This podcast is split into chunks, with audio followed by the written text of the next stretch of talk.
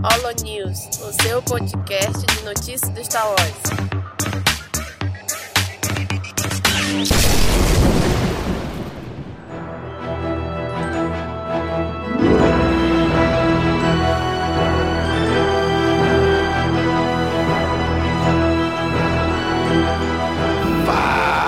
Fala galera!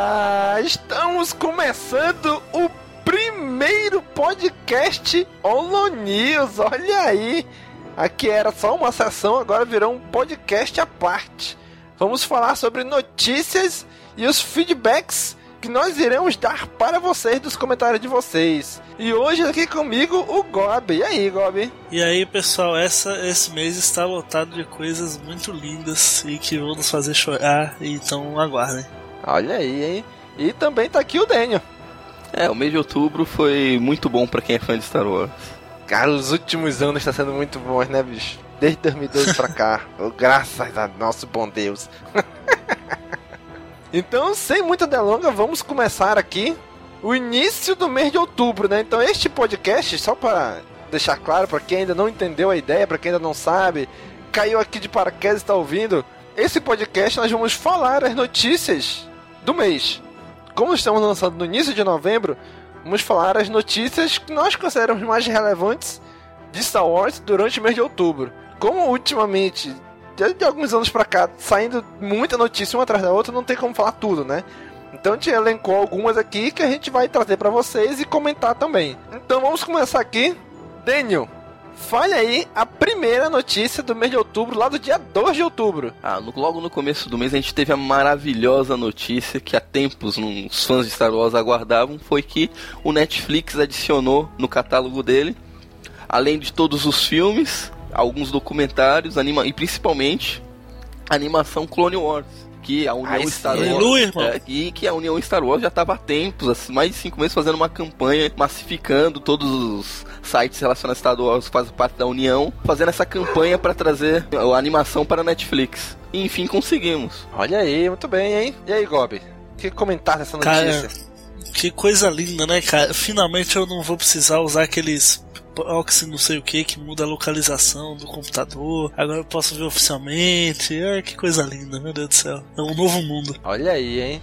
Então tá trazendo aí pra quem ainda não tinha acompanhado The Clone Wars, porque muita gente ainda não assistiu The Clone Wars porque não tinha como, né? Não queria baixar, nem nada. Agora tá aí The Clone Wars inteira na Netflix. Os seis filmes, só não temos ainda o episódio 7, né? Mas tem os seis É filmes. Temos três documentários. Tem a primeira temporada de Star Wars Rebels. Tem o. Aquele especial do Phineas e Ferb. Tem um Lego Star Wars do, do Yoda. Yoda Chronicles. Tem muita coisa, galera. Tem muita coisa de Star Wars lá. E ainda não tem tudo, né? Falta no episódio 7 aí. Tem uns desenhos bem mais antigos lá que não tem.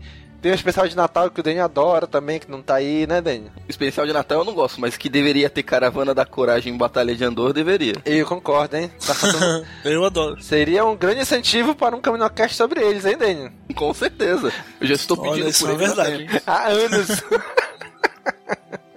Muito bem. Então aí a União Star Wars, da qual nós aqui, como Caminocast e Cast Wars, fazemos parte, estávamos desde o dia 4 de maio, Star Wars Day, com essa campanha de pedindo The Clone Wars na Netflix. Né, fizemos uma campanha, massificamos, criamos hashtag, criamos mais artes. A galera se uniu mesmo para criar essa campanha e conseguimos. Mérito só nosso? Obviamente que não. Né? A Netflix já teve negociação com a Disney e tudo. Mas a gente deu um empurrãozinho aí também nessa, né? Então, os fãs aí que aderiram à hashtag, aderiram à campanha, a gente agradece a todos vocês.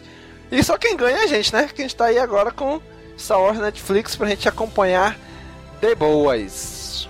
E também a gente teve aí, já passando aí, damos um pulo de 10 dias, né? Lá pro dia 12. Onde a Marvel anunciou uma nova HQ. Porque já que a série do Darth Vader chegou ao seu fim nos Estados Unidos, né? Na edição 25, no lugar ela vai criar uma série solo da ajudante dele, da Doutora Afra. Olha aí, hein? Cara, eu posso dar minha mais sincera opinião sobre isso. Sim. Que decepção. Nossa, sério, de verdade, do fundo do meu coração. Que isso? Que isso? Cara, tá dando uma de Danny agora, é? Você não tá entendendo. Os caras, o que, que os caras fizeram? Eles estavam terminando a série do Darth Vader, a, a mensal dele, e aí lançaram, né, um, um banner assim, Star Wars Classified, tipo algo super secreto assim que vai vir de Star Wars. Você pensa, porra, já o foda, né? Porque, porra, Classified, super secreto, você já pensa que vai abalar as estruturas do universo, entendeu? Aí me anunciam um HQ da AFA. É. Mas será, que- será que era isso, menos. Gob? É, é, é isso. Ah, não sei, Gob. Ah, eu prefiro isso, eu prefiro aguardar. Não, aí, não tô dizendo que vai ser que explodir vai as ser cabeças, ruim. hein? Mas poderia ser outra personagem, né? Podia ser outra. Não, entendi, entendi, entendi. O Classified pra Afra realmente ficou Exato. overrated, né? É. Mas assim, vamos esperar, né? Eu, eu tô confiante aí na Marvel. Até agora tem feito algumas coisas bacanas. Outra nem tanto, né? HQ da Leia, mas. E eu acho ótimo que, assim, pô, se eles fizeram a HQ da Afra é porque eles analisaram que vai ter público. E, pô, é legal que exista já um público, né, pra uma HQ da Afra, que é uma personagem que surgiu na HQ do Darth Vader, que, que começou em 2014. Então, assim, é, um- é uma personagem que tem ali de vida dois anos e ela já vai ganhar sua HQ própria. Então, assim, por esse lado eu acho muito positivo, porque você vê uma personagem muito recente e que já ganhou um apelo popular muito grande e que já vai ganhar destaque. Então, assim, isso, a gente vendo uma personagem como Afra já ganhando uma, uma série solo, é, tudo é possível agora, né, cara? Tu- até aquela personagem que, sei lá, a Soca, por exemplo. Pô, a Soca tá aí, é muito mais famosa que a Afra, tá há muito mais tempo. Então, assim, pô, se você achava que, ah, não, não vão fazer uma série da Soca, podem sim fazer, cara. Tem público pra Afra, lógico que tem pra Soca, entendeu? Então, por esse lado é positivo. Olha aí, muito bem, cara. Vamos esperar aí como é que vai sair. Eu, assim, é legal porque é a primeira personagem que surgiu nos quadrinhos, surgiu no novo cânone e tá meio que ganhando independência agora, né? Saindo aí Exatamente. da HQ do Darth Vader pra ter HQ própria. Isso eu achei legal. E espero que algum dia ela ainda apareça em outra mídia, né? Vamos esperar. Olha aí, a pessoa, hein? Versão live action da Afra. Eita! Olha aí. e saiu também no mesmo dia, no dia 12 de outubro, o pôster final de Rogue One. Cara, Que coisa hein? linda. O que, que vocês acharam? Que coisa linda, meu Deus do céu. Darth Vader escondidinho ali, hein? No cantinho. Pô, lágrimas que caíram. ninguém tava vendo.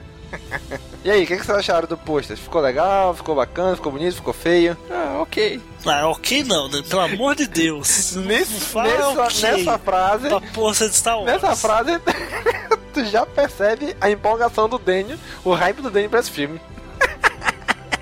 Eu mereço. Eu não escondo de ninguém que meu hype está pegando a zero.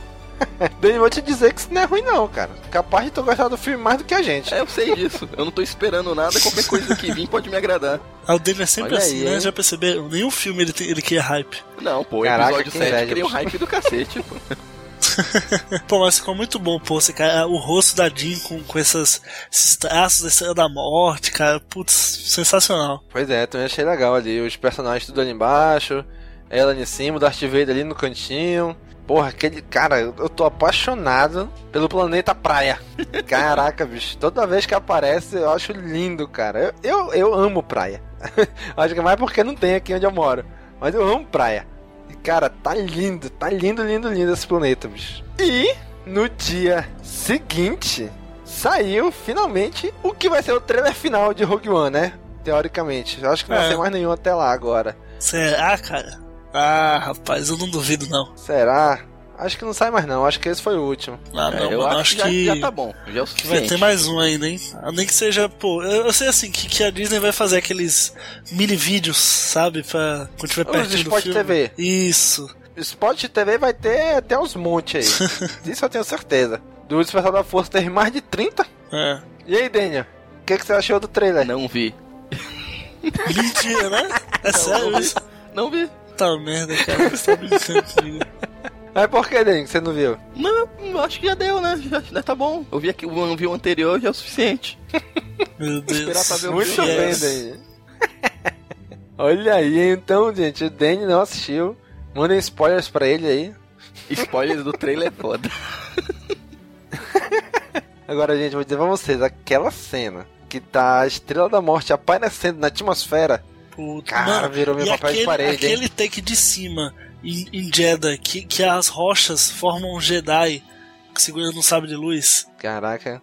Eita, eu tô. Vou dizer pra vocês, cara, que o personagem que eu mais tô assim, como pode dizer assim, ansioso pra ver é o do Donnie, sabia? Sério? Sério? Eu achei legal, assim, o conceito do cara cego. é- Ele seria tipo que o. o crente da força, alguma coisa assim, mais ou menos. E cara, eu gostei muito desse conceito. Eu gostei muito mesmo, do jeito dele, que aparece nos trailers. É o personagem que eu mais tô esperando pra ver, é o Donnie, desses novos aí tudinho. De verdade. É, eu acho que a gente pode desenvolver mais todas as especulações sobre o Rogue One quando a gente fizer um especial do Camino Cast só de É, especulações verdade. antes do filme. Isso mesmo, vamos ter, né? Então estão só adiantando aqui. Mas aí dia 13 saiu o trailer. Assim, pra mim foi. Assim, foi legal, mas parece que o anterior foi um pouquinho melhor. Não achou, Gob? Ou não? Cara, eu amei tudo, de verdade. Não tem melhor pior, é só Porra, eu vou perguntar de quem? Perguntar do Gob. O Gob gosta de tudo. Não, ó, acabei de falar mal do da HQ da África, cara. Você tá falando que eu falo bem de tudo? Eu gostei mais do anterior. Também, né? Pode que eu assistia. Mas assim, mas eu gostei. Eu gostei do trailer, mas achei o anterior um pouquinho melhor ainda, mas eu gostei do trailer. E das imagens que foram divulgadas também, as imagens oficiais aí, né? Dos personagens, do planeta, deles voando. Os AT-AT abertos, a parte de trás dele, né? Tipo, como se fosse descendo as tropas, alguma coisa assim, né? Então isso eu achei bem legal também. Então a gente teve aí também, já agora pulando pro dia 17, Gob, leia aí pra gente a notícia lá dos nossos parceiros, nossos amigos de frases de Star Wars. Abre aspas. Congelei quando vi Darth Vader, fecha aspas. Diz Diego Luna, o Capitão Cassian de Rogue One. É, pelo visto ele vai morrer na mão do Vader no filme, né? Puta, é verdade. É verdade. Caraca, é mesmo, olha, eu não tinha pensado nisso. Porque qual é o verdade, motivo? bicho. Qual é o motivo pra ele ver o Vader? Nenhum, né? Morrer. O personagem. É, eu acho que ele, ele que vai morrer mesmo. Eu acho que todo mundo vai morrer no Ah. filme. Não, Não, assim, Vader. Assim, até porque ele pode dizer assim, ah, congelei quando eu vi o Darth Vader no set de filmagem. Porra, bicho, que querendo ou não, imagine. Tu vê o Darth Vader, por mais que tu não interaja com ele, mas tu tá assistindo ali as gravações dele. Caraca, deve ser emocionante, hein? Ver um cara que é uma lenda, de repente tá ali. É, a gente vai ter opo- vai ser a primeira oportunidade que a gente vai ter de, de ver o Darth Vader em IMAX 3D, seja lá o que for. Ah, mas 3D eu não quero não. não gosto de 3D. Pá, Star Wars, cara. Tem que ver 3D. Não, eu vou assistir em 3D porque, obviamente, né, nas primeiras semanas só é em 3D. Eu não vou esperar passar um mês pra poder uma sala normal. Mas eu não gosto de 3D, bicho, acho muito chato que óculos. É muito cômodo. Mas enfim, né, aí o Diego Luna, na notícia aí diz o seguinte, né, que normalmente quem entra para o elenco de Star Wars é um fã antigo da saga. Por isso, ficam muitos momentos históricos de atores que se emocionaram nos sets de filmagem. O mais novo a revelar tal sentimento foi Diego Luna, o capitão Cassian Andor, de Rogue One. Né. Então ele, ele falou. Ele falou numa entrevista, né? Eu fui pro teste de câmera antes mesmo de começarmos as filmagens. E Gareth Edwards estava fazendo o teste com Darth Vader. Eu ouvi aquele som e fiquei tipo. Oh meu Deus, eu congelei e não consegui ter nenhuma reação, movimentação ou nada inteligente. Meu Deus. Eu só fiquei tipo, ó, legal te conhecer. E lá estava ele, Darth Vader. Não poderia ficar melhor. É como eu falei, né? Bicho, o cara tá vendo no set de filmagem o Darth Vader, bicho. Já, já pensou nisso? O cara É, vestido com armadura e atuando ali. Eu, eu gelaria Caraca, também. hein? Daniel, vamos passar pra próxima notícia aí, Daniel. No dia 20. Joss Whedon quer dirigir um filme da saga Star Wars. Mas quem não quer, né? Sério. Porra. A parte de Despertar da Força foi difícil arranjar, né? Ninguém queria.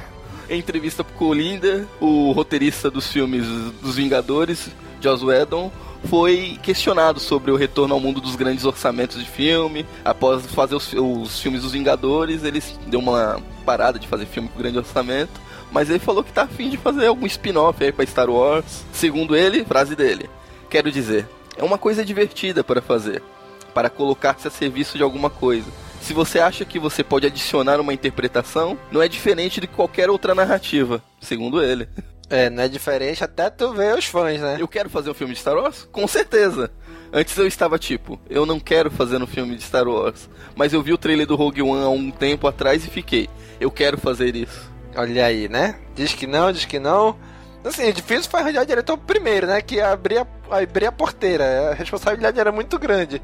Mas os spin-off, bicho, o cara pode, pode trabalhar, assim, entre aspas, pode trabalhar à vontade, né? É. Dependendo do tema, que for que o cara goste, pronto. É, o, o foda o, o primeiro que se fode, né? O primeiro que vai dar o cara a tapa. Foi lá o J.J. Abrams. Se o filme fosse uma bosta e não desse dinheiro, nunca mais o cara ia com- arrumar um emprego na indústria. Mas foi bem. Aí todo mundo É. quer o segundo, o terceiro, e todo mundo vai pra frente. Mesma coisa o primeiro spin-off, é o Rogue One. Todo mundo ficou meio pé atrás, saiu primeiro, agora todo mundo se voluntaria. Não, eu quero, eu quero. Tamo aí, tamo disponível. Que nem aí o, o Eva McGregor, né? Que é a próxima notícia.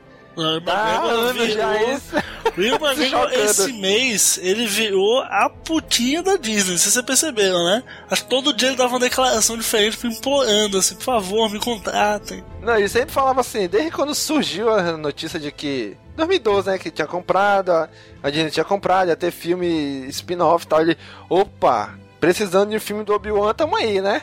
Tamo aí. Ele que nem falava.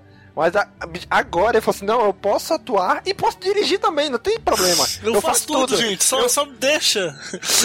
Pelo amor Eu, de Deus. eu filmo, eu ajeito a câmera, boto a câmera na posição certa, enquadro certinho, eu, fa eu costuro todos os figurinos, todas as roupas, deixa comigo, eu faço tudo. Mas deixa eu fazer isso, pelo amor de Deus. O, o legal- o mais, o mais legal dessa notícia é que eu lembro que o, quando o Ian McGregor, no começo da carreira, ele era o atorzinho hipster. Que não fazia filme pra grande Uhum. estúdio, só fazia filme independente. Aí tanto é que quando ele assinou o contrato pra fazer o episódio 1, 2 e 3, ele falou: Não, não é um filme. Mesmo sendo um filme grande, é um filme independente ainda. Porque o Jorge Lucas tá bancando tudo. Aí Hoje ele tá se vendendo pra Disney, se oferecendo. Pois é, né? Não era o tio dele que fez o Ed lá no- nos primeiros Star Wars? Eu acho que tem. Eu acho que é isso aí. Eu acho que eh, tem um lance desse, sim. Né? Que assim: ah, o, o cara, o ator que fez o Ed, ah, não vai fazer Star Wars porque não sei o que, porque é muito ruim e tal. Fez mó, mó alarme, né? Irmão, é uma McGregor, bicho, deixa, eu faço o que for, eu seguro a, a iluminação, eu, eu empurro o carrinho da câmera, eu faço tudo. Só me bota lá. Não, o legal é que ele tá na idade, numa idade legal pra fazer o filme. Não, exato, né? A idade Sim. é agora. Uma hora é agora. Eu acho que tudo depende do resultado do Rogue One, né? Se o Rogue One for bem, aí vai vir o filme do Han Solo for bem também, eu acho que a- a- o passo lógico seguinte é fazer um filme sobre o Obi-Wan. Pois é, assim, porque em- relacionado ao ator em si, ele, de todos os personagens da saga, eu acho que o que mais tá na idade bacana de fazer é ele, né? Exato. um, o mesmo personagem. Tipo, tem o Samuel Jackson, mas porra, vai fazer um filme do Mace Windu. O cara se arrebentou todo lá no episódio 3, né? Então acho que o cara que tá mais aí apto é ele mesmo. Dizendo, até que o. Como é que é? O Raiden Christensen queria voltar pra ser o Darth Vader. Não, Meu não, amigo, não, não, não, Sai daí, maluco. Magrelão, magrelão desse jeito, não. volta nada. É porque os caras não conseguem fazer mais filme, estão desempregados, aí estão apelando, né? Pois é, cara. Então manda aí, o o Evan McGregor aí tá doido pra ser o Kenobi de novo, né? Não digo mais, Netflix, não essas- essa- isso passar aí, Netflix. Série do Kenobi, hein? Fica a dica. Eu queria muito mais uma série do Obi-Wan do que um filme, cara. Sério mesmo. Pô, eu também acho. Ele ali em Tatooine e tal, o que que ele fez ali. Daria pra desenvolver melhor. Sim, daria pra fazer um faroeste ali na, na Casa Areia de Tatooine. Cria um faroeste ali, se baseia no livro do Kenobi. É Legends, mas diz que não, é só baseado e tal. Pronto. Tem bastante coisa que dá pra desenrolar ali. Próxima notícia aqui é da que Rey veria a luta entre o Darth Vader e o Luke. Revela o J.J. Abrams. Cara, que isso ia ser Notícia do bom, dia né? 21. Olha aí, hein? Então, falando aqui ao The Star Wars Show, o programa do Star Wars no canal do YouTube deles, né? J.J. Abrams afirmou que Rey veria a luta entre Darth Vader e Luke Skywalker no Despertar da Força. A sequência seria mostrada quando a personagem toca o sabre de luz no castelo de Mascanata, na, naquelas visões, naquelas visões ali que ela tem, né? Quando ela toca no sabre. Então o JJ falou o seguinte: Tocar o sabre de luz provoca o que chamamos de forceback. Existem muitas interações a partir disso, e em uma dessas, Rey olha para uma das áreas da Cidade das Nuvens e vê Vader lutando com Luke. Nós cortamos isso. Queríamos que fosse uma história mais pessoal, algo que ela não poderia compreender, algo maior e assustador que a levasse através das experiências com elementos como fogo, chuva, gelo e vento. Ela também estava sendo confrontada com as verdades sobre a força, sobre o passado. Tem os Cavaleiros de Rain e coisas sobre o passado dela também. Ela percebe que o choro que ouve é, na verdade, seu próprio choro quando era uma criança e estava sendo tirada de sua família. E ela ouve uma voz falando Ray, que era de Obi-Wan Kenobi. Olha aí, hein? Pensou no meio disso tudo ela vê ali a luta do Vader com o Luke. Aí, aí eles Isso putinha, aí, cara, é demais. Não, ia ser demais, cara. Eu ia pegar fácil. Eu acho que é, ia ser muito foda, mas eu acho que foi uma decisão sensata não pôr. Eu acho que ia tirar muita, muito foco da, da cena em si, do que acontece. Ia todo mundo ficar falando só do, da- do Darth Vader aparecendo no filme. Assim, se ela, se ela visse essa cena, ela teria, na minha opinião, ela teria que ser parente do Luke. Ela tem que ter um protesto com o Luke. Ou com, e com o Vader. Porque, pô, pra ela ver especificamente aquela cena É ali, verdade. Né? Ia ser, a ligação ia ser forte demais, na minha opinião. Então acho que até pra tentar até nos aumentar ainda mais as especulações sobre isso, eles devem ter tirado também, né? Ou não, poderia se confirmar como ela seja a nova encarnação da força, tava vendo a antiga encarnação dela, que era o Vader. Nessa teoria maluca que tem. É, né? Que ela seria a nova escolhida da força, um negócio assim, né? Isso. É, também, é, afinal, nessa luta foi quando a Lu- foi o momento que o Luke perdeu o sabre que ela acabou de tocar, né? Podia também estar relacionado a isso. Sei lá, talvez seja a última vez que o sabre foi usado numa batalha, sei lá. Mas enfim, tirou-se e eu achei até também sensato também. E no mesmo dia, no dia A 21, notícia mais importante foi mês. anunciado. Não, Daniel, pode brilhar, Daniel. A notícia mais importante do mês. Foi escolhido o ator que vai fazer Lando Meu Amor Carizian no filme solo do Han Solo. Caraca, eu acho muito engraçado. Acho muito engraçado o filme solo do Han Solo. Não, e o legal é que foi é um ator que eu gosto muito, Donald Glover, que eu, quem conhece a série Community, ele fez parte do elenco durante as primeiras temporadas. É um ator que eu curto muito.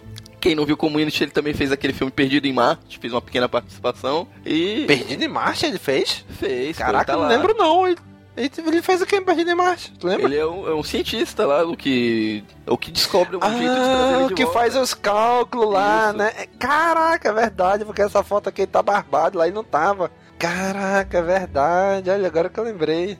E na minha singela opinião, é a escolha perfeita. Acho que não tem nenhum. Acho que não tem ator melhor pra fazer o papel do que ele. Não, ele tem que estar de bigodinho no filme, hein? Com Pô, se não certeza. tiver essa. tem que estar com bigodinho. Que a foto que tá aqui, que a gente tá vendo a notícia aqui dos nossos amigos de novo do Frase de Star Wars, né? E a foto que eles botaram aqui é dele barbado, né? Pô, tem que estar bigodinho aí no filme. Gostou, Dani? Gostou, Dani? Amei. Aí sim, hein? Que homem. Melhor do que o Lando da JediCon, hein, Landy? Pô. Sem comparação. Muito bem, então vamos passar aqui para a nossa última notícia do mês, né, que nós levantamos aqui, dos nossos amigos lá do Jedi Center, olha aí. Nosso amigo Marcelo Skywalker, nossa beat, ele escreveu lá, Que ele fez a notícia né, no dia 22, olha aí, hein? Que no episódio 8, possivelmente se revelará quem são os pais de Rey. Será que é a Rey Skywalker? É, aí, sim, hein? porra. Vamos. Vamos, Luke. vamos, Ray. Uh! Eu sou, eu sou, eu sou torcida, sabe? Me dá um S, me dá um K. Eu quero ver uma decepção foda se chegar lá e ela era é, filha de qualquer um. Não, Não, sério, vai ser, uma- vai ser uma merda, cara. Se ela for filha de qualquer um, vai de ser quem? horrível. Ah, do Francisco da Silva Skywalker. das estrelas aqui. Caraca, vai ser fogo, hein? Porque tá todo mundo criando tanta expectativa. Quem são os pais da Rey, os pais da Rey, os pais da Rey. Aí chega, ah, não, não é ninguém. Ah, filha da Não, força. já, queira, já falaram, ela é. Já, diversas teorias, filha do Luke. Aí dizendo que ela é parente do Obi-Wan, que seria a neta Cara, do sabe o Obi-Wan. que ia ser legal? Eu pensei agora. Certo que o Obi-Wan ele ocultou o nome dele, né? De Obi-Wan pra B. Pra poder morar em. em... Tatooine, Tatooine. Tatooine. É, melhor, melhor disfarce possível. Imagina se a Rey descobre o nome do pai dela, só que tipo, ela não sabe quem é. E aí ela, tipo, chega e pergunta pro Luke: Você sabe quem é? Aí ele. Bem, esse é um nome que eu não ouço há muito tempo. E aí, pai, o Luke, pô, ia ser muito foda, cara. Anotem aí, roteiristas, fica a dica. Assim, pô, velho. Não, que nesse filme tem que acabar com essa putaria de quem é os pais da Ray. Não, não, Não, é, tem que ser pode, não pode estender isso pra mais um filme. Pelo Tem amor de Deus. É, não, tem que botar um ponto final nessa história aí. Não, pra mim, desde o início, quando eu terminei de sair, eu saí do Despertar da Força, saí da seleção de cinema, eu falei, Ixi, mano, pode contar só no episódio 9 a gente saber quem é os pais dessa menina. E eu ainda tô achando isso, que mesmo, mesmo com as declarações que ela deu aí, porque ela, ela deu uma entrevista, né, pra, pra aquela revista Vulture, Vulture, né? Onde a atriz deixou algumas dicas. onde a atriz deixou algumas dicas a respeito de quando a gente vai conhecer a história do passado dela, né? Então, quando perguntaram dela se o Kenobi era o pai dela, a Daisy Ridley respondeu, né? Olha, vamos saber em um ano. Basta segurar firmemente essa questão até lá. A atriz então foi perguntada sobre o que achava de Rogue One. Ela falou, ó, tô muito empolgada pra ver como é que é. Porque tenho ouvido dizer que é bem diferente, que é único. Eu não tenho ideia do que vai acontecer. Eu sei o final, mas não tenho nenhuma ideia do que realmente acontece nele. Ah, todo mundo sabe o final do filme, né? Pois é. Bom, e essa declaração assim, ah, vamos saber em um ano quem é os meus pais e tal. Assim, ela, é, primeiro que ela nem falou isso, né? Ela falou assim, olha, a gente vai saber em um ano. Quando é, o Kenobi é o teu pai, ó, daqui um ano a gente vai saber. Não necessariamente vão explicar ainda, né? É, não, daqui um ano a gente vai saber que o Obi-Wan não é o pai dela, mas não vamos saber quem é os pais dela. Só vamos saber que não Pois é o é. Obi-Wan. Cara, pra mim não é Obi-Wan, cara. O Obi-Wan Faz sentido ser o Obi-Wan. não faz o menor sentido. Ele tava sozinho ali, ficou toda hora sozinho, saiu só pra dar um- pegar uma mulher ali no final, ali, tá, em Tatooine, engravidou e não. Porra, não, não, não combina com o personagem, né? Mas eu ainda acho que só no episódio 9 que a gente vai saber essa, quem É, são os pais dela. hein? uma nova teoria aí. Ela é filha do Wesley com a Sabine. Eita, Tá, olha não, aí, não, hein? não, não, pessoal. Valeu, obrigado. Depois dessa, né? Vamos se despedindo aí, porque. Ai, ai. Ray Bridger. olha aí, hein? Pensou? A Ray Bridger. Já interligando todos os universos. ó. Olha aí. Não, prefiro, prefiro que não interligue nada, não, viu, Dani? Olha aí, vamos esperar aí se no episódio 8 realmente vão responder. A minha aposta ainda é no episódio 9. ah, cara, pelo amor de Deus, não faz isso com meu coração, velho. Não, o filme vai terminar revelando quem são os pais dela, o episódio 9 é ir atrás deles. Puta merda. Olha aí, hein? Já pensou? Não vai, porque vai ser o Luke. Não vai precisar ir atrás dele. Vai Já atrás da passou, mãe. Já passou o episódio 7 inteiro indo atrás dele. Não, ele vai atrás da mãe no 9. Olha aí, amanhã vai ser alguém muito especial também, olha aí. Olha aí, hein? Fica a dica. Não, para, para com isso. Isso daí é a coisa mais imbecil que já criaram. Dinheiro só sem mãe da rei. Pensou se for, bicho? Putz, grila, hein? Não, não é. Não é. Não adianta. Não existe chance nenhuma de ser isso. Não, pô, mas tem os caras aí que provaram, pô. Porque ela tem o Y no final do nome e a Jean tem o Y no meio. Ah. Ray Jean. Então, por isso... Se a Jean Erson for mãe da Rey, eu vou de cosplay do Lando Calrissian ver a estreia de algum filme de Star Wars. Aí sim, aí com bigodinho, com bigodinho, Podem cobrar de mim. Foto, e eu- se for, eu vou assistir na estreia, pré-estreia, seja lá o que for, vestido de Lando Calrissian, vou filmar, tirar foto e colocar no site. Ei, Daniel, ainda não esqueci, Daniel. Ouvintes, voltem lá no Caminocast 70. Daniel disse que daria um beijo na boca do JJ Abras, hein? Não esqueci disso. É só, o dia que encontrar com ele,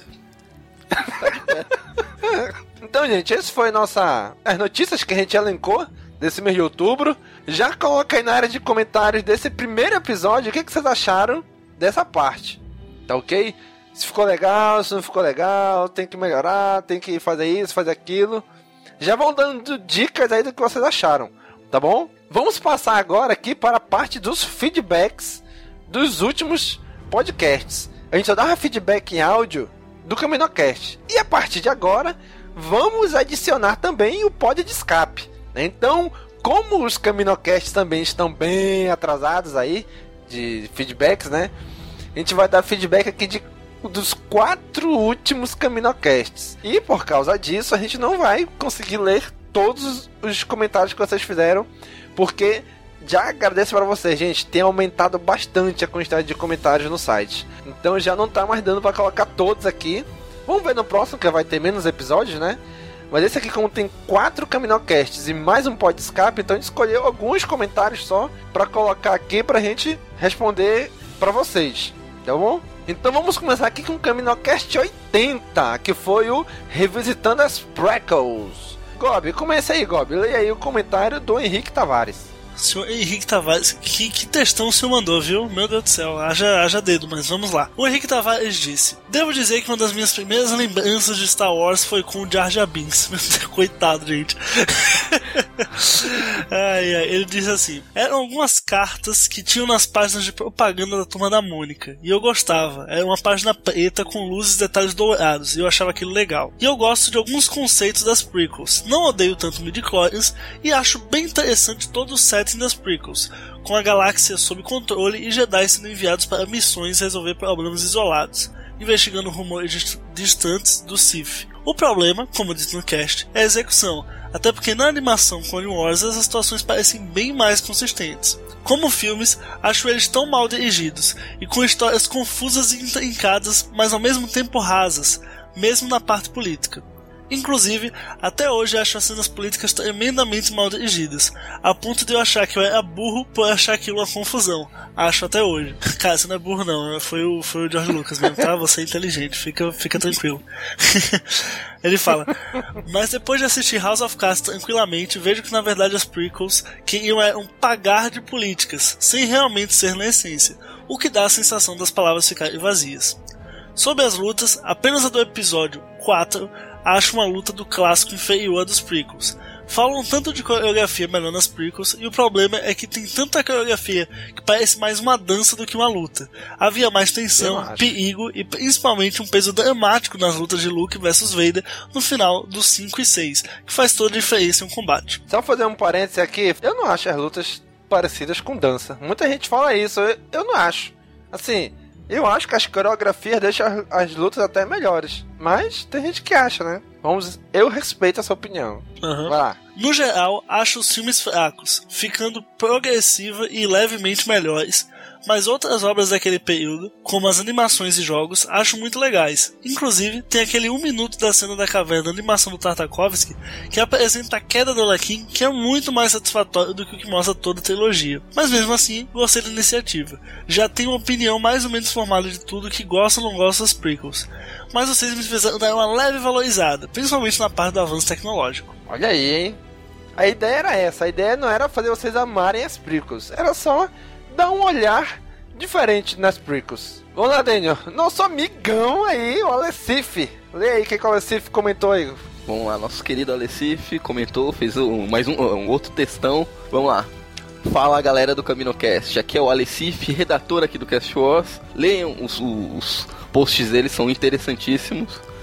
Gostaria de aproveitar o espaço para pedir aos leitores que leiam e comentem, se possível, os artigos aqui no site, que eu acabei de dizer. São ótimos artigos. É, Galera, o programa foi excelente, principalmente a iniciativa de revisitar e tentar encontrar pontos positivos da trilogia. Eu sou um eterno adorador das prequels, e nos meus artigos, desde que entrei no site em 2013, sempre me foquei em enaltecer esses pontos. O Domingos e o Gobi fizeram muito bem essa tarefa ai, durante ai, o programa. obrigado, meu Ao Deus. passo que Daniel, eu, permaneceu com a sua postura crítica. Até que no final soube argumentar bem os seus pontos. Obrigado. E reconhecer o valor da obra e seu criador. É, eu, não adianta. Eu, eu não, não gosto dos filmes, mas eu reconheço o valor deles. Aí sim, hein, Dani? É, não são muitos, mas reconheço.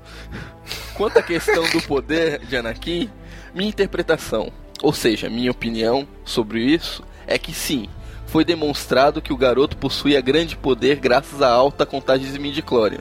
Vamos aos pontos. 1. Um, Anakin moleque demonstra ter grande poder de comunicação com a força, por ser o único piloto humano a correr em pods. Qui-Gon mesmo se surpreende dizendo que só um ser humano com reflexos de Jedi poderia ser digno de tal feito. Pode parecer bobo, simplório? Talvez. Mas Star Wars nunca foi overpower ou unleashed, a não ser em, em jogos como o próprio de Force Unleashed ou na série Clone, Clone Wars do Tartakovsky. Seria bacana vermos um feito maior de força, como o exemplo que o Domingos deu do Lost Canvas, Cavaleiros do Zodíaco, pra quem não conhece. Mas. Excelente, hein? É. Muito bom, muito bom. Infelizmente não tem final a animação. Mas essa não era a ideia de Lucas. Assim como Luke não demonstra grande poder com a força no episódio 4, até acertar um pequeno buraco de exaustor na Estrela da Morte. Ok, Olha mas. aí. É. ele tem o ponto dele, mas o episódio 4 ele tinha as limitações dele. No episódio 1 ele já não tinha essas limitações, poderia ter feito uma coisa melhor. É, mas eu, eu, eu até concordei com esse ponto aí do, do Alessif. Não, eu concordo com esse ponto, mas eu acho que só porque no episódio 4 foi feito dessa forma, ele poderia estar fazendo uma forma parecida no episódio 1. Eu já acho não não tão relevante porque ele poderia fazer de uma forma melhor que ele tinha mais recursos para fazer isso. Mas beleza. Pois é. Eu acho que a ideia de George Lucas era justamente fazer esse espelho da trilogia sim, clássica. Sim. Tu vê que as estruturas dos filmes são bem parecidas, né? O primeiro é um filme de sinal fechado, o segundo já é um filme que acaba dando merda, e o terceiro é o que vem fechar tudo a trilogia. Como né? dizem os fãs, it rhymes. Vamos lá, segundo ponto. Concordo com, que o conceito de midi-chlorian sou estranho e desnecessário em uma fantasia espacial como Star Wars. Bastavam dizer, Fulano é forte com a força, ou a força é poderosa em Cicrano. Como sempre dizia na trilogia clássica, era um jeito de medir a sensitividade do sujeito. Mas ao que me parece, o conceito veio para explicar como Darth Plagueis podia salvar as pessoas da morte, de um jeito que não soasse como magia negra ou necromancia, usando o termo midi-chlorians. É mais conciso com os conceitos do universo de Star Wars. É. Ele como. Só, só, só pra justificar o fato da Darth Plagueis ressuscitar os mortos, se ficasse como necromancia e magia negra, tava ok. Ele é um, um Lord Sith do lado negro. Acho que não pegaria tão mal assim. É, eu acho que quando ele criou o termo midi acho que ele não tinha pensado em Darth Plagueis ainda. Também acho. Tanto que midi só no primeiro filme e Darth Plagueis no terceiro, né? Então acho que não. Que ele não fez pensando um no outro. Só fez associar depois. Vamos lá, Dani, continua aí, terceiro ponto. Aos ouvintes que ainda têm um certo desapreço com as prequels e o Sr. Jorge Lucas, recomendo lerem os livros Como Star Wars Conquistou o Universo, de Chris Taylor, da editora Aleph, e principalmente o capítulo 25, Como eu parei de me preocupar e aprendi a amar as prequels nesse capítulo em si. Ainda digo mais, esse Chris Taylor aí era um mega hater das prequels, tá? É, vamos lá. Nesse capítulo em si, existem argumentos de diversas pessoas ligadas a, a cinema ou não, que derrubam certos blogueiros como Mr. Plickett e afins. Só colocando um parênteses, esse Mr. Plickett, que o pessoal fala, costuma falar muito mal quem gosta das prequels, ele é um personagem aquilo que ele fala é um personagem. O, o, o, cara que faz esse personagem realmente não gosta das prequels. Mas os vídeos que ele faz, ele dá uma hiper exagerada pro personagem. Então não levem ao pé da letra o que ele fala, tá? Só fazendo um. Mas é que tá. Tantas pessoas que é contra ele, quanto as pessoas que são a favor dele, não sabem disso. Então eles levam, eles levam o cara achando que ele é daquele jeito. Se algum dos ouvintes for lá pesquisar um vídeo, leve em consideração que é um personagem aquilo. Nada do que ele tá falando aqui, ele pode é, é, acreditar em uma daquelas coisas que ele fala, sim, mas não daquela forma. É, é hiper exagerado de propósito, tá? Só colocando um parênteses sobre o Mr. Plickett. Uh, com argumentos embasados sobre o porquê das atuações serem como são nas prequels e tal. Seria uma boa recomendação para o Daniel, no meu caso, eu, caso não tenha lido. Outro bom livro que mostra o quão árdua, por vezes estressante foi a jornada para o George Lucas fazer Star Wars acontecer é Skywalking, de Dave Pollock, da editora Generale. Esse livro eu já não conhecia. Conhecia ele, Domingos? Sim, já, já tinha vi. Não li, mas eu já sabia da existência dele. Lendo ambos os livros, passei a não só respeitar, mas admirar ainda mais o cineasta e grande visionário que foi o senhor Jorge Lucas. mais ou menos, mais ou menos. Não, visionário ele era mesmo, é, mas cineasta Diretor não era, mas cineasta e visionário até que ele era assim. A cineasta, só o fato dele fazer filmes já o torna cineasta. Por incrível que pareça, até o documentário Povo contra Jorge Lucas de 2010, ao final os fãs ranzinza reconhecem e dão devido agradecimento ao cineasta. Desculpem o longo comentário e agradeço a oportunidade e continue com o excelente podcast e site. Que a força esteja com todos vocês. Quem agradece somos nós do cast ao seu comentário e aos seus artigos aqui no site, Alice. Que homem! Isso mesmo. Isso, olha aí, hein? Muito bem. E cara, eu queria muito assistir esse documentário, ainda não consegui. Esse aí, O Povo contra George Lucas. Eu queria ver como é que é. Deve ser bem engraçado esse documentário ah, aí. assistir e gravar um Caminocast sobre ele. Olha aí. Assim que a gente achar, que eu já procurei esse prato no racho. Mas, cara, Alicif, valeu, cara. Muito obrigado pelas suas pontuações. Como sempre, excelente, bicho. Todos os seus textos são muito bons. Então, mais uma vez, gente, fica a dica aí leiam os textos do Alecif, que são muito bons. E aqui o último comentário que a gente vai trazer aqui desse CaminoCast 80 é do Bruno Praça. Ele comentou o seguinte: Tenho que discordar dos argumentos defendendo a trilogia prequel. Por exemplo, vocês dizem que a origem do ódio às prequels se deve ao fato dos filmes terem ficado diferente daquilo que eles já tinham na cabeça. O tal do Red Canon. Mas se fosse assim, o mesmo teria acontecido com o Despertar da Força, não? E pior é que muita gente aconteceu isso sim. Muita gente odiou o Despertar da Força. Infelizmente. Não, porque tem muita gente que odiou o Despertar da Força, falando que J.J. Abrams destruiu a saga. Tem uns haters fortes o Despertar da Força. Aqui parece que eles não têm tanta voz assim. Pois é. Quem sabe daqui a uns 10 anos, que nem as prequels, o cara vão, vão ganhar mais voz, né? Mas vamos lá. Acho que o que faz as pessoas não gostarem das prequels é a baixa qualidade mesmo. Também não acho válido defender os filmes porque eles mostram muitas coisas novas ou ideias que expandiram o universo. Do que adianta mostrar várias coisas se ficou mal feito? Os Jedi, por exemplo, foram mal apresentados e muito mal explorados. Eles tiveram três fucking filmes para explorar os Jedi e ao final da trilogia você mal sabe ou nem sabe o nome deles. Até porque, pô, o que importa mesmo era Anakin, Obi-Wan e Yoda, né? É, Se for dar nome pra todos os Jedi, era complicado tratar todos os Jedi nos o, filmes, o foco né? dessa trilogia é a história do Anakin. Pra isso que teve todo um universo expandido em volta, a animação do Clone Wars que focou nesses outros Jedi, os membros do conselho, que desenvolveu mais esses outros personagens em volta. Uhum. Pois é. Então ele continua aqui. Os únicos membros do Conselho Jedi que são apresentados mesmo é o Qui-Gon, que é o protagonista no primeiro, e abre aspas. O Qui-Gon não era do Conselho, tá? Só pra deixar claro. No primeiro, o próprio Obi-Wan diz, né? Olha, já era pra te estar no Conselho, mestre, se tu não fosse tão teimoso, né? Então o Qui-Gon não era do Conselho, mas, mas beleza. É o- um dos poucos Jedi que foram apresentados. E também o Mace Windu, que ainda assim é muito mal utilizado. Os outros já tinham sido apresentados na trilogia clássica, que é o Obi-Wan e o Yoda. O resto é figurante ali. E esse não é nem de longe o pior exemplo de ideia mal executada.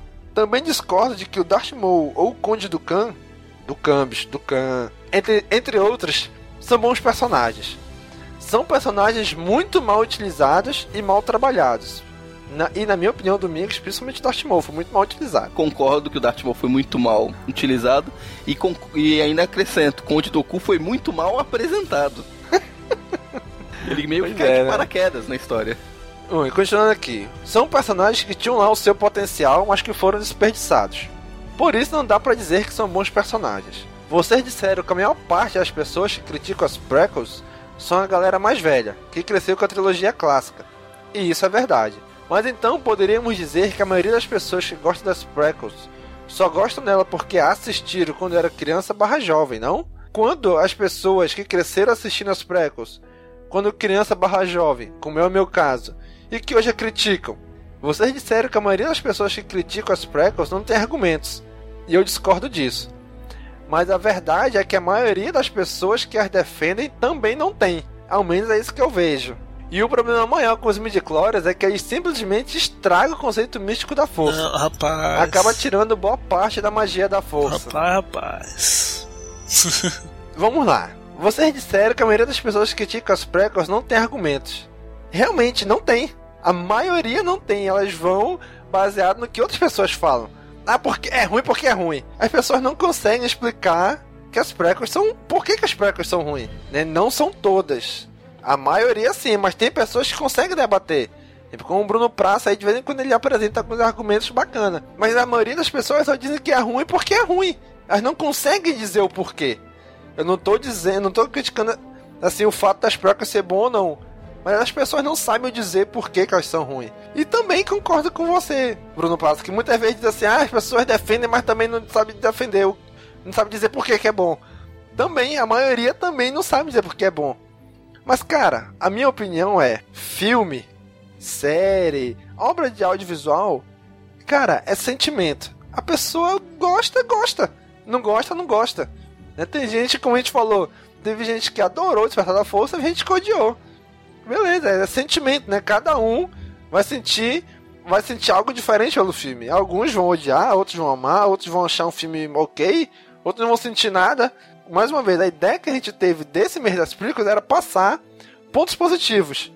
Né? Não, a gente não queria em nenhum momento dizer que as películas eram fi- filmes perfeitos. Não são. As prequels não são filmes perfeitos. Tem muitos defeitos. Mas o que a gente queria era mostrar as qualidades também. Agora, esse negócio das midichlorians, né, que ela estraga o conceito místico da força, não sei se estraga. Dá uma certa explicação que talvez, talvez não fosse necessária, mas como eu falei depois, né, o Gob me, me vendeu muito bem a ideia do, de que as midichlorians são apenas um parâmetro, Exatamente. né? Não quer dizer que o cara é bom. Ele tem que se esforçar, né? Pra, ser, pra fazer valer aquele, aquela quantidade de midichlorians. Mas, cara, eu acho que não estragou o conceito místico da força. Só deu um lado biológico também. Eu acho que foi desnecessário, uma forma preguiçosa do Jorge Lucas apresentar isso. Mas tá bom, tá lá. Ele mesmo ignorou nos outros filmes, a única presença das midichlorians é ali no episódio 1. É só esquecer. dessa Só cena. esquecer. Enfim, eu trouxe o comentário do Bruno Praça aqui. Pra não parecer que a gente tá só querendo trazer comentários de gente que concordou com a gente, né? Não. É legal quando vem pessoas, assim como o Bruno Praça, discordar da gente, mas de maneira inteligente, né? De maneira respeitosa e colocar os pontos dele. Que o cara chega aqui, ah, não gostei, foi uma merda. Graças a Deus a gente nunca teve isso no CaminoCast ainda, né? Mas a gente vê muito isso aí na internet, tá? No Facebook, redes sociais, a gente vê isso, né, cara? Ah, é ruim, é uma merda, é não sei o que. Não tem argumento nenhum, né? Mas quando o cara traz argumentos como, fosse, como foi o Bruno Praça, a gente acha legal porque isso fomenta ainda mais a discussão, né? Como teve uma discussão muito grande nos comentários ainda, por causa desse comentário dele. Mas valeu, Bruno. Valeu pelo seu comentário e continue com a gente. Vamos passar aqui agora para o CaminoCast 81, onde foi o Desmistificando as Prequels. Ainda também CaminoCast dos meios das Prequels, né? Que a gente fez o 80 e 81. Gob, lê aí o comentário da Katia, Gob. A Kátia disse assim: Sempre uma alegria ver sair novo podcast. Tenho que confessar que. Olha aí, hein? Que bonito, que moral, hein? Que moral, meu Deus. Tenho que confessar que sou um pouco menos em termos de prequels. Ela colocou menos entre aspas. Acho muito legal essa ini- iniciativa de mês da nova trilogia, menos nova agora, né? Já que estamos com o fresquinho iniciando. Os episódios não são os meus favoritos. Tem muita coisa que não me atrai, mas também tem muita coisa de valor para a história. Lembro de ter assistido no cinema o episódio 1 e ter saído inebriado. Embora lembre claramente também de na época ter achado um porre a sequência dos Pod Races. Como assim, meu Deus, a sequência dos Pod Eu Races? acho, porra, eu acho chato Não, velho. Tamo junto, Não. Kátia. Não! Tamo junto, Eu acho- Kátia. É isso mesmo. Eu acho é legal, eu acho legal, eu acho Não. legal. É chato, é chato. Pra mim, um ponto importante de Star Wars é se apaixonar pelo trio central, e isso não me acontece nos prequels. Embora adore o Obi-Wan, a Padmé é mal aproveitada em muitos aspectos. Embora eu ache que convença como mãe de Luke e Leia, ela tem a força para isso. E Anakin nunca me convenceu como tão B10 para ser o Vader. Acreditaria muito mais, por exemplo, hoje na jornada de Rey culminando no Vader, que na maneira como foi retratado o Anakin. O que, aliás, gosta ou não, o Kylo tem mesmo demais dele é Vader. Acho muito legal que os prólogos, como foi chamado, tenham trazido novos fãs. Só isso já é um super mérito, assim como agora é o Despertar da Força. Olha aí, hein? Kátia. A Kátia aí que é uma ouvinte relativamente recente, nossa, ela já desse comentou aí em, em algum podcast que ela disse que ela descobriu a gente faz pouco tempo e fez maratona, ouviu tudo, que show. né? Então já desculpa Kátia por qualquer coisa. Não, mas, cara, muito legal, cara. Eles são ouvintes novos. Mais pra frente a gente vai ler alguns aqui também de ouvintes novos que estão descobrindo a gente agora. Cara, que bom. Que bom que vocês estão chegando agora. Muito obrigado, Caixa, pelo seu comentário, pelos seus comentários. Ela tá comentando caminhocasts bem antigos. Muito obrigado mesmo, tá? Eu tô respondendo tudo que ela comenta lá, eu procuro responder. Porque assim, é legal, cara. Olha aí, um dos pontos positivos da Disney comprar Star Wars. Tá trazendo ouvinte novo pra gente, né? Tá trazendo gente nova pra saga, olha aí. Então, Caixa, muito obrigado, viu? Muito obrigado mesmo pelo seu comentário. Vamos lá, Daniel. Augusto Canté, nosso velho conhecido. Ele comentou aqui. Olha só, com esse episódio vocês confirmaram pra mim o que eu já pensava. A trilogia pe- prequela é melhor que a trilogia clássica. Não, vocês estão errados. Só digo isso. Tu vê os episódios 1, 2 e 3 e aparece uma fantasia digitalizada, uma trama complexa, personagens marcantes e uma trilha sonora maravilhosa. Parabéns pelo programa. Augusto, você tem todo o direito de estar errado. Obrigado pelo comentário.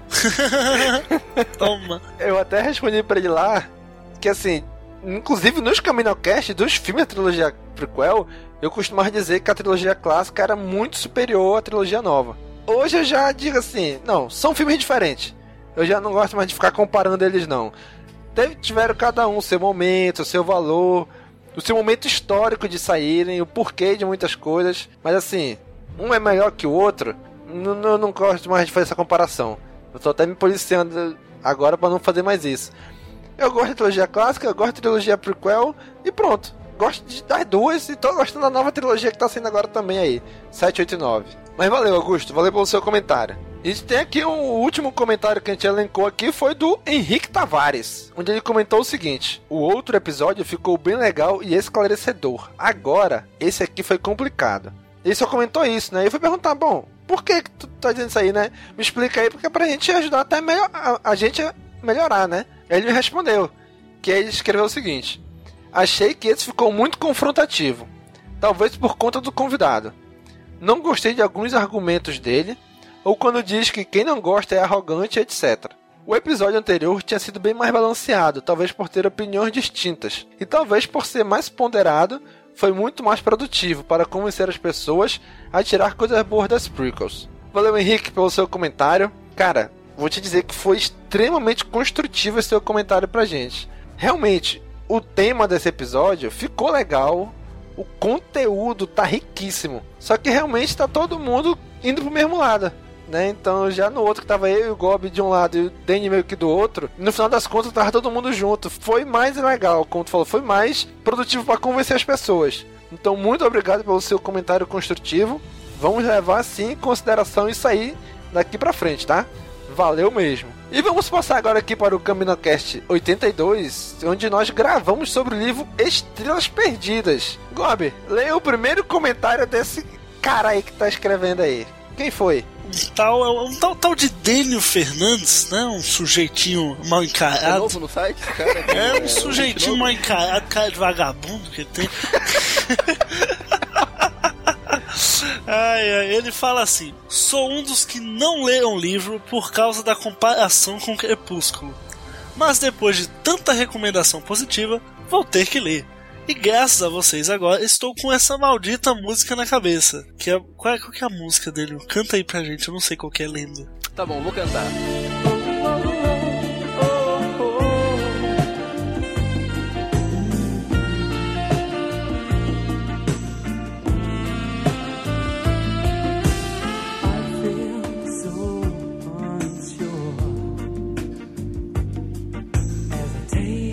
Muito bem, né? Que comentário do Dani, meu Deus. O Dani Rafael re- respondeu pra ele lá, hein, Gob? O que, que o Dani Rafael respondeu pro Dani? Ele falou: Vou te falar que comprei justamente por causa da comparação com Crepúsculo. Explico. Meus pêsames. Explico. Minha esposa é fã da saga e achei que seria uma boa forma dela se interessar mais por Star Wars. Mas o tiro saiu pela culatra. Ela não se interessou pelo livro e eu devorei. Parece que eu Olha aí, muito bem, hein? Pois é, muita gente tá dizendo que esse livro seria Crepúsculo no universo Star Wars, né? Não é, gente. Não é. Tem alguns elementos de romance, como todo romance tem. Mas não é Crepúsculo no universo Star Wars, viu? Vale É, muito gente, a é só uma leitura. comparação porque tem romancezinho, essas coisas. Não tem nenhum Stormtrooper que brilha no sol? Não, Não. Nem piloto rebelde sem camisa? infelizmente não. Eita! Vamos lá, Daniel. Lê o próximo comentário aí do Bruno. Ah, vamos lá, o Bruno comentou. É, só uma observação. O Destroyer da Siena não é o Devastator, é o Inflictor. Devastator, se não me engano, era o Destroyer do Vader antes do Executor. É isso mesmo, Confirma? cara. Confirmo. Quando ele falou isso aí, eu falei, caraca, eu fui lá procurar na Wikipedia. Realmente, tá tudo certo o que ele falou. É, no, no programa a gente fala que o Destroyer da cena é o Devastator, né? O Devastador. Mas não é, é o Inflictor. tá tudo lá também na Wikipedia. Se não me engano, ele aparece no livro, mas quando sendo o Destroyer do Vader. Logo que a Siena se forma na Academia Imperial. Né? E, e depois o Vader troca pelo Executor, aquele Destroyer super gigante lá, que aparece no episódio 6, né? Então, Bruno, valeu pelo seu comentário e por essa canelada que a gente deu aí, né? Pra consertar aí o que a gente falou de errado, né? E teve aqui o comentário desse cara aqui, do DM Rafael, nosso amigão do Holocast lá, que eu tô só de olho em vocês, hein? Tô só escutando vocês ficarem mandando direto pro Caminocast, hein? Bom, o Dani Rafael escreveu o seguinte: Olá, amigos do Planeta da Chuva. Olha aí, hein? Ótimo papo sobre o livro e adorei o link com a música do Kennedy, segundo Cícero. Eu só senti falta de discussão de citar a importância no livro da irmã da Siena, a Wynette. Uma das grandes motivações de Senna é viver pelas duas vidas, a própria e a da sua irmã. É emocionante cada vez que ela permite que sua irmã veja pelos seus olhos, que é como a Siena fala no livro, né? E quando a Siena perde o bracelete de ligação entre elas, tenho para mim que é o pior momento de sua vida, tendo perdido todos a quem amava e não restando mais propósito no Império. Sobre o Tane, achei curioso vocês pensarem que a motivação dele que era fraca, quando a maior parte das críticas que vi eram voltadas para a honra da Siena. Na verdade, eu comprei completamente as motivações de cada um à sua maneira. Reparem que, Além do amor a Siena, Tane é sempre levado pela desconfiança nos superiores, fruto da relação abusiva com o pai e o irmão. E mesmo na rebelião, ele não confia nos superiores, se apoiando sempre em seus companheiros. Por fim, gostaria de fazer um jabá de oportunidade. Olha aí, hein? Quando discutimos sobre o livro no Holocast, o podcast de Star Wars da Terceira Terra, eu aproveitei para adaptar o casal para o RPG publicado no Brasil, O Fronteira do Império. Convido a todos que se interessam por RPG e ler o livro a conferir as adaptações e deixar suas impressões. Forte abraço a todos e relembrem de Alderan. Valeu, Rafael, pelo seu ataque de oportunidade do seu jabá do Hut aí, né? Cara, realmente, a gente faltou falar isso do cast, né? Da irmã da Siena. É uma parada muito importante para ela e que ela sempre fala isso, né? Que ela veja pelos meus olhos, que é a irmã dela que, se não me falha a memória, ela morreu quando era muito nova, né? Então ela vive por ela e pela irmã. Isso é um, algo muito importante também pra Siena no livro, né? Mas galera, mas fica aí a indicação também do do Rafael, do Holocast, do Holoblog. Acessem holocast.terceiraterra.com e dê uma olhada lá nessas adaptações dele, é muito legal. E chegamos aqui agora ao Caminocast 83, onde a gente falou sobre a vida e obra de Anakin Skywalker e Darth Vader. Olha aí, ali, Gob, gostou aí? Vida e obra? Que homem, que, mas que obra, hein? Que obra que eu tô sabendo que ele fez? Só vida. É. vida e morte, né? Só se for. Vamos lá, Gob, leia aí o primeiro comentário. Primeiro comentário do nosso grande Alessif grande, ele fala assim: Fala galera! Ou é que ele fala: Fala galera! ele diz assim: Fala galera! CaminoCast, mais uma vez surpreendendo com temas excelentes. Gostei da ideia do Holo News, mas o chato é esperar até novembro. Tudo bem. Sobre o tema em si, gostaria de fazer um complemento, indicando três artigos meus. Olha, o cara é um jabazeiro profissional, que falam direta e indiretamente sobre Anakin Skywalker. Então ele mandou aqui os três links, né? Um que se diz Point of View, o que levou a Ordem Jedi a ruir. O outro se chama Point of View, porque Anakin Skywalker uh, é de fato o escolhido, e o outro, o título é Os Fantasmas da Força Afinal, eles existem? Então os três links vão estar aí na descrição para vocês. Isso aí, cara. Esses textos daí, como sempre, né, os textos do Cif são excelentes, cara. Muito destrinchado. Isso mesmo, estamos até recomendando para vocês também. E que bom que ele gostou da ideia do News, né? Tá aqui agora ouvindo, né, Cif? Comenta aí o que, que tu achou aqui do nosso primeiro News, viu? Como podcast. Daniel, lê aí que a nossa amiga Kátia escreveu. Aqui mais um comentário da nossa amiga Kátia. Ela comentou aqui: Adorei o cast. Muito legal retomar com o tema da trajetória de um personagem. Ótima escolha começar pelo Anakin. Já mencionei anteriormente que nunca comprei a história do Anakin, mas ouvindo todo o arco dele, a gente percebe a genialidade do contador de histórias do Jorge Lucas cai naquela velha história que todos já falamos muitas vezes: a execução que deixou a desejar. Fico imaginando o que não poderia ter sido feito com outra direção e com o roteiro de Lawrence Kasdan. Bom, o jeito é imaginar. É, realmente, se tivesse um diretor mais competente no, no na, nas prequelas, imagina, uns diretores bons dirigindo mesmo. Aí sim, hein? Precisou Spielberg nas prequels, hein? Não, não precisava nem. Não, acho que nem diretor. Se tivesse sido feito com algum. com o cabreço de algum estúdio em cima, controlando o George Lucas, já teria saído um pouquinho melhor. É verdade. O problema é que ele não tinha rédeas. Ele saiu fazendo, desinvestado, do jeito que ele queria.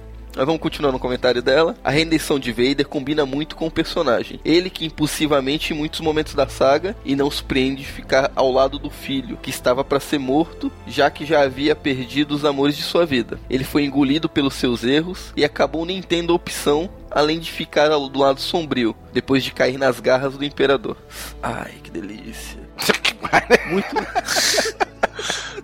Puta merda, dele é um. Muito legal vocês acrescentarem Infos Legends e dos quadrinhos também. Assino as HQs, mas estou super atrasada na leitura. Vou aguardar ansiosamente um cast sobre o Luke Skywalker. Achei muito legal a ideia de fazer um Holo News separado. Quanto mais casts, melhor. Olha aí, mais uma que Obrigado, gosta do. Holo News, hein? Ah, vamos ver então. Espero o feedback da tanto da Kat como do Alecif de- desse podcast novo, só com o Holo News e algumas notícias. O que pode melhorar, o que vocês estão achando. Já que vocês estavam ansiosos por, por esse programa a Olha aí, hein? E já ficou a, a sugestão dela, né? Um podcast aí de biografia do Luke Skywalker, né? Olha aí, mais pra frente Sim, vamos fazer, vamos fazer mais pra frente aí. Tá na lista, tá na lista. Isso mesmo. Valeu, Kátia, pelo seu comentário. Então vamos passar aqui pro comentário do nosso amigo Augusto Gazé, onde ele escreveu o seguinte: Opa! Fazia tempo que não tinha um episódio exclusivo sobre um personagem da saga Star Wars. Se não me engano, o último foi sobre o Mace Windu. e foi o único, Augusto. O único que a gente fez O foi último, esse. primeiro, foi o primeiro e último. É. Bem, fico feliz por terem retomado com essa atração. Retornado com essa atração. Lembre-se que quando morreu o ator Christopher Lee, eu havia sugerido no Caminocast sobre o Conde do Khan. RS, RS, RS. Valeu, Augusto. Rio Grande do Sul, Rio Grande do Sul, Rio Grande do Sul. Valeu, Augusto, pelo seu comentário. Assim, a ideia é boa. Eu lembro sim que você comentou na época, né, do, quando o Christopher Lee morreu e tal, se a gente fazia um Caminocast sobre o Dukan. Mas assim, eu não sei se tem muito conteúdo pra encher um episódio inteiro de podcast só sobre o Dukan. Vamos atrás, mesmo que tem algumas coisas do Legends e tudo. Mas é mais uma sugestão que tá anotada aqui também. Cara, quando a gente fez esse episódio que a gente gravou, eu, Nick e o Gob, que a gente terminou, a gente falou assim: caraca, bicho, ficou muito bom o episódio. Quando terminou de gravar, assim, a edição sem nada, a gente falou: cara, ficou muito legal. Porque foi muito gostoso gravar, não foi, não, Gob? Ah, foi uma delícia, né? Com você é sempre muito gostoso. Ai, que delícia, cara! Ai, que delícia, cara. É, quanto o episódio sobre o Dukan, é que isso que o Domingos falou. Não tem muito material, mesmo no Legends, não tem muito material do Duku. A gente pode até tentar pesquisar, caçar alguma coisa, mas eu não sei se tem material suficiente pra um episódio inteiro. Talvez a gente juntar um, um mais outro personagem junto, fazer um episódio de dois personagens, talvez role. É verdade, olha aí. Episódio duplos ou triplos aí, né? De vários personagens aí. Pode ser que seja mais fácil. É, pegando esses personagens que não tem tanto material assim, fazer um conjunto, né, já é tipo Dokun e pega o, sei lá, um personagem ruim, tipo o Boba Fett, faz um só. Olha aí, hein? Mas valeu, Augusto. Valeu pela sua sugestão também, aí do, do Khan. Muito bem, gente. Esses foram os comentários, todos os nossos feedbacks de todos os últimos Caminocast. Como a gente falou, não deu pra entrar todo mundo, mas a gente agradece de coração a todo mundo que comentou. Vamos agora aqui finalizar falando do nosso pod de escape 21. Olha aí, Daniel. Contos sobrenaturais, bicho. No parte 2. Porque a parte 1 um, o Gob tava, mas cagou todo, né não, Daniel? Lembra lá? Tanto Sacanagem. medo que não voltou pro segundo. Então vamos lá, Gob. Lê aí o primeiro comentário. Ele fala assim: Eu conheci o site há duas semanas, já ouvi todos os caminhos Caraca! E agora encontrei. Desculpa aí, Olha aí. Em duas semanas, parabéns. Esta fé aí, meu. e agora encontrei esses podcasts diferentes. Muito bom, pessoal. Gostei bastante do conteúdo. Conhecimento e jeito de falar vocês têm. Virei fã. E pro pessoal que tem paralisia do sono, quando você está consciente, tente mexer os dedos dos pés. Você consegue despertar mais rápido. Olha aí, utilidade pública. Olha aí, pro Nick aí que fica sonhando com o Paulo Zulu aí direto. fica. Como é a história? Epa! Rapaz! Ainda bem que eu não tava nessa gravação, viu? É, é, pode de escape 21 Contos Sobrenaturais 2 ou Contos Sobrenaturais e o Pau do Zulu. Caraca, bicho. Então, valeu, Patrick Damião, é Patrick Damião, não sei. Muito obrigado. Coloca nos comentários aí. Coloca nos comentários como é que a gente pronuncia melhor o seu nome, viu? Eu É tenho o essa... Damien, da, do filme A Profecia, né? Olha aí, hein? Damien. Esses caras. É que eu, eu sou meio ruim de pronunciar nome mesmo. Mas, cara, parabéns, cara. Duas semanas tu viu todos os Caminocasts? Caraca, desculpa qualquer coisa. Então, Pô, cara, que bom, que bom que você gostou da gente, tá acompanhando aí. E continue aí acompanhando com a gente também. Daniel, esse último comentário é pra ti e pro Gob. Lê aí, Daniel, qual é o último comentário que a gente teve aí? Vamos lá, o comentário do Capitão Kirk. Ali não é qualquer um que comentou. Cara, vamos lá, o Capitão Kirk falou, partiu assombrar o Daniel. Vamos lá, pode vir que por enquanto ainda não apareceu nada assombrando aqui. Tô, tô na guarda, tô na guarda. É, eu estava esperando muito por esse cast. KKKKKKK. Infelizmente, ou felizmente, só ocorreu paralisia do sono comigo. Foi bem tenso. Não, paralisia do, do sono é. O negócio é tenso mesmo. Eu sei como que é. E sobre a música, nenhuma supera a do Gob. Então, Gob, o que, que tu me disse? Que essa música que ele falou que a música é sua. É o Hello Darkness, My Old Friend, né? É a música da minha vida. Pô, então é bem conhecido teu, né? Sabe a música da tua vida aí? Pô, cara, mas é de todas as vidas todo mundo, né? É a música da derrota, a música da decepção. Essa música que, que toca o coração de todos os brasileirinhos Quer dizer que a tua, a tua vida é uma vida de derrota e decepção, Gob, é isso? Olha, eu não falei com essas palavras. Não, tu mas falou, não, minha atenção, tu falou assim, essa música fala da minha vida, essa música fala de derrota e decepção. Eu falei, porra, logo, subentende-se que... Pô, agora... Veja bem, veja bem. Mas valeu, Capitão Kirk, pelo seu comentário. Esperamos aí que esteja tudo bem com você e com a sua Enterprise. Uma pena aí que o velho Spock morreu, né? Mas o Tchekov também. Mas continue firme e forte na sua missão de audaciosamente onde nenhum homem nunca foi. Valeu, gente. Então, pessoal, chegamos ao final do nosso primeiro podcast Holo News. Já coloque na área de comentários tudo que você achou desse programa. Se tá bom, se tá ruim, o que tem que melhorar, o que tem que tirar, o que tem que colocar. Deixe todas as suas opiniões aí na área de comentários, tá bom? Muito obrigado por você acompanhar esse nosso novo empreitado aqui. Deixe na área de comentários o que você achou. Já sabe, curte, comenta, compartilha, divulga nas redes sociais e até o mês que vem com o próximo podcast Holo News. Falou, pessoal. Tchau, tchau. Tchau, tchau, valeu.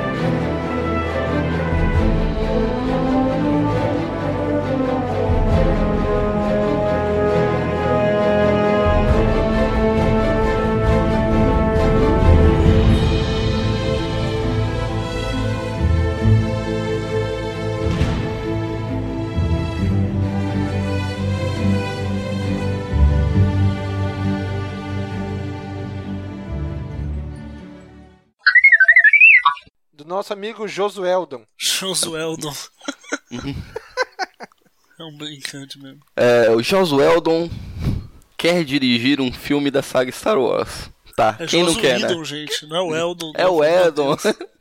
o Josué é meu, eu falo como eu Josué. quiser. Meu Deus. O nome dele, Gob, vou te ensinar, Gob, o nome do cara. Ah. Josué Dom. Não. Canta pra gente, Délio, vamos lá. O Brasil tá fedido, Délio. No palco do Faustão, Não Fernandes. adianta. Universo Eu vou cortar isso na edição. Toca a música, Domingos. Mas que música é essa mesmo, bicho, que eu não sei. Pô, aquela do. Aquela que toca em filme romântico. Ah, cara, peraí, Caralho. como é que eu não reconheci essa música? Ah, não, Gonna dance again, you if it have got the rhythm. Essa mesmo, né? Tu não escutou o Don't cast? easy to pretend, I know you're not a fool. Cara, sensacional. O nome dessa música, para você que está em casa e quer saber, Careless Whisper.